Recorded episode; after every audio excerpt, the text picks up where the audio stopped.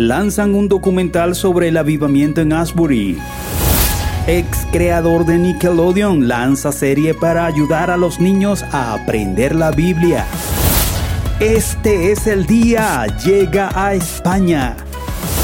Toby Mac cuenta por qué dejó de leer la Biblia unos días. Entre Cristianos, resumen semanal. Actualidad. Redeem TV, una estación de televisión online cristiana en inglés, acaba de estrenar un documental que describe el derramamiento del Espíritu Santo durante el avivamiento de Ausbury que ocurrió en febrero de este año. El documental titulado Avivamiento de Ausbury, Anhelando Más, se filmó en vivo mientras ocurría el despertar. De esta manera, se quiso llevar a la pantalla un testimonio fiel de lo que estaba ocurriendo. El tráiler del, documental comienza con una simple pregunta. ¿Cuál será el efecto dominó de que 20 personas se queden después del servicio de la capilla? Chris Rogers, productor del documental, señaló que haber estado en medio del despertar ha sido uno de los momentos más importantes de mi vida y de mi carrera cinematográfica. Agregó además que estuvo durante años orando para poder presenciar un avivamiento y de repente me encontré en medio de una gran obra con el Espíritu Santo. Es difícil expresarlo con palabras, pero sabía que Dios estaba allí presente. El avivamiento de Ausbury ha tocado la vida de muchos en todo el país, debido a que todo lo que ocurría fue viralizado en las redes sociales. Este mover de Dios se extendió a otras ciudades, incluso a universidades seculares. En las redes se puede encontrar testimonios de personas que fueron sanadas, estudiantes liberados de la ansiedad y de la depresión y miles de jóvenes que se rindieron a Dios con un arrepentimiento honesto. Todo sin duda suena como un avivamiento.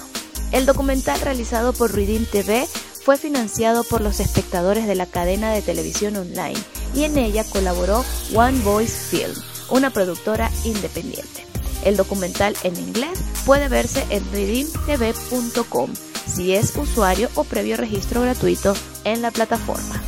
Butch Hartman sabe cómo hacer entretenimiento infantil exitoso.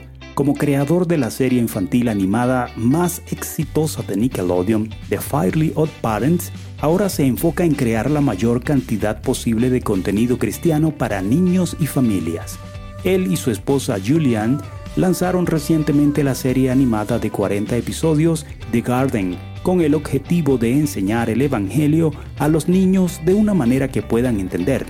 El proyecto también incluye una aplicación y una Biblia con ilustraciones de los personajes de la serie. The Garden cuenta la historia de dos personajes, Lenny el león y Lucy la oveja. Viven en un jardín donde crece todo lo bello y conversan con Dios diariamente. Dios, a quien se refieren como el jefe, desciende como un arco iris, les habla y les da una tarea que generalmente no cumplen, hasta que reflexionan en las escrituras que les enseña la mejor manera de lograr su objetivo.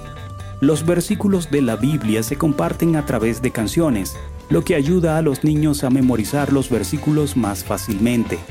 Nuestro objetivo es llevar las escrituras al corazón de los niños lo antes posible, dijo Butch. En una entrevista con The Christian Post, la pareja compartió cómo Dios los dirigió a crear contenido que acercara a los niños a las escrituras en un lenguaje que fuera fácil de entender y atractivo para ellos. Después de muchos años de éxito con sus producciones de Hollywood, Butch dice que conoció a Jesús y su corazón cambió, por lo que decidió comenzar a crear contenido que revelara el reino de Dios. Refiriéndose a la Biblia, dijo que The Garden es una forma de encontrar el camino angosto que lleva a la salvación y su esposa añadió que mantener la mente de los niños en Jesús es algo que los sacará adelante y los sostendrá. Queremos asegurarnos de que las familias y los niños sepan que Dios siempre está ahí. La Biblia dice que Él es el mismo ayer, hoy y por los siglos. El mundo está tratando de asegurarse de que pienses que Dios se ha ido, pero Él no se ha ido. Música cristiana. This is the day. Este es el día. Se presenta en España con un gran concierto en Fuenlabrada el próximo 26 de mayo. Esta organización lleva más de 20 años realizando multitudinarios eventos cristianos en Europa. En su último evento en Budapest, Hungría, reunieron a 40.000 personas en el estadio más grande de la ciudad. Este movimiento surgió en el Reino Unido, según Noel Richards, embajador del evento y de la organización. Todo comenzó en 1997 en el estadio de Wembley, donde se reunieron 43.000 personas para adorar a Jesús. El concierto del 26 de mayo se realizará en el pabellón de baloncesto de Fuenlabrada, Madrid, y contará con la presencia de destacados artistas cristianos internacionales. Este viene a ser el primer evento que la organización realiza en España. Entre los artistas internacionales destaca el ganador de seis premios Grammy Israel Houghton, quien estará acompañado por su banda New Breed. Houghton se distingue por fusionar distintos tipos de estilos como el gospel, jazz y rock de manera magistral.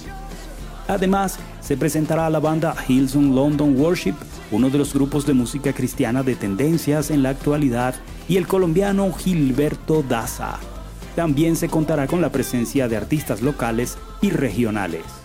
El evento promete ser intercultural e interdenominacional, uniendo a personas de diferentes orígenes y denominaciones para adorar al Señor juntos con un mismo corazón. Nos dice Noel Richards que este concierto representa una oportunidad única para aquellos que buscan unirse en adoración y alabanza a Dios en un evento de gran envergadura en España. Para adquirir las entradas y más información, por favor visite la página esteeseldia.org. El conocido cantante de música anglo Toby Mac dijo recientemente en uno de sus conciertos que la muerte de su hijo True en el 2019 lo llevó a dejar de leer la Biblia por un periodo muy corto. El cantante señaló, cuando la tragedia llegó a mi hogar, estaba en el proceso de leer la Biblia, desde Génesis hasta el Apocalipsis. Llegué a la mitad del Antiguo Testamento, antes de que muriera mi hijo, y realmente no tenía el corazón para seguir leyendo, así que lo dejé, dijo Toby Mac. Señaló que dejó la lectura de las escrituras por unos días, pero que Dios en su misericordia le impulsaba a continuar. Le dije a Dios, te voy a dar una oportunidad, y seguí leyendo y aprendí algo sobre las relaciones. No se puede tener una relación con nadie si no le hablas y esa persona no te habla. No puedes tener una relación si no escuchas y te escuchan. La palabra de Dios, agregó, es la forma como Él nos habla a nosotros y nosotros le hablamos a Él por medio de la oración. Él nos hace promesas y en una de ellas es que no nos dejará y no nos desamparará. Toby Mac también compartió cómo la canción Cornerstone, su último éxito, se inspiró en la muerte de su hijo. Esta canción cobró vida en un tiempo muy difícil, dijo. Estaba con mi familia y unas personas en el funeral de mi primogénito. Miré a mi familia y dije, escuchen, tenemos que reconstruir, no tenemos otra opción.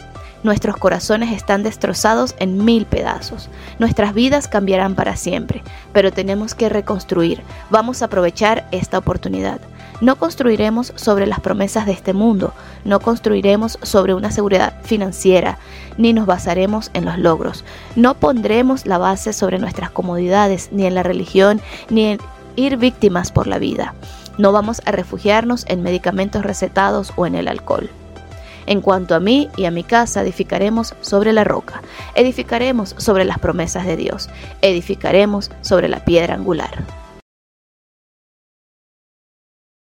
Esto es todo por ahora. La próxima semana te esperamos en otro de nuestros resúmenes. Puedes visitar nuestra página entrecristianos.com para estar al día en todo lo que acontece en el ámbito cristiano. Que Dios te bendiga. Narraron para ti Astrid Querales de Guerra y Ronald Cifontes.